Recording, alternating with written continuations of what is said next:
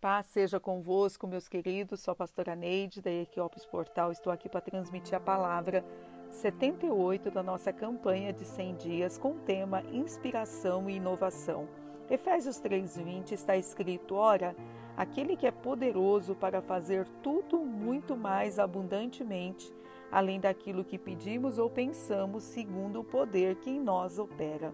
Algo inovador virá à sua vida quando você passar tempo com Jesus.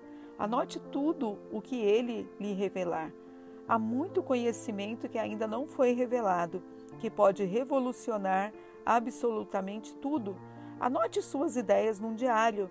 O Senhor pode inspirá-lo em áreas como paisagismo, engenharia, arquitetura, artes, música, comunicação, para escrever e compor escultura, orives e várias descobertas científicas já estavam reveladas na Bíblia, que a Terra é o globo, flutua livremente no espaço, as estrelas são incontáveis e singulares, o universo foi feito de elementos invisíveis, a luz se move, o ar tem peso, o vento pode soprar em ciclones, o sangue é a fonte de vida e da saúde, o oceano tem nascentes, vales e montanhas, o uso da sepsia para controle de doenças, Carles Babbage, que criou o computador, e Francis Collins, diretor do programa Genoma Humano, que foi um dos responsáveis pelo mapeamento do DNA humano, contam que foram guiados pelo Senhor em suas grandes descobertas.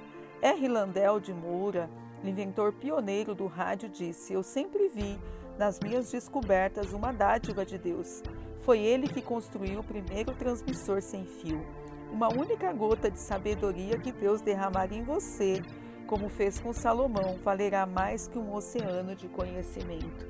Queridos, eu desejo, eu estou orando aqui pedindo ao Senhor que Ele derrame sobre a minha vida algo novo, inspirador, inspiração e inovação sobre a minha vida.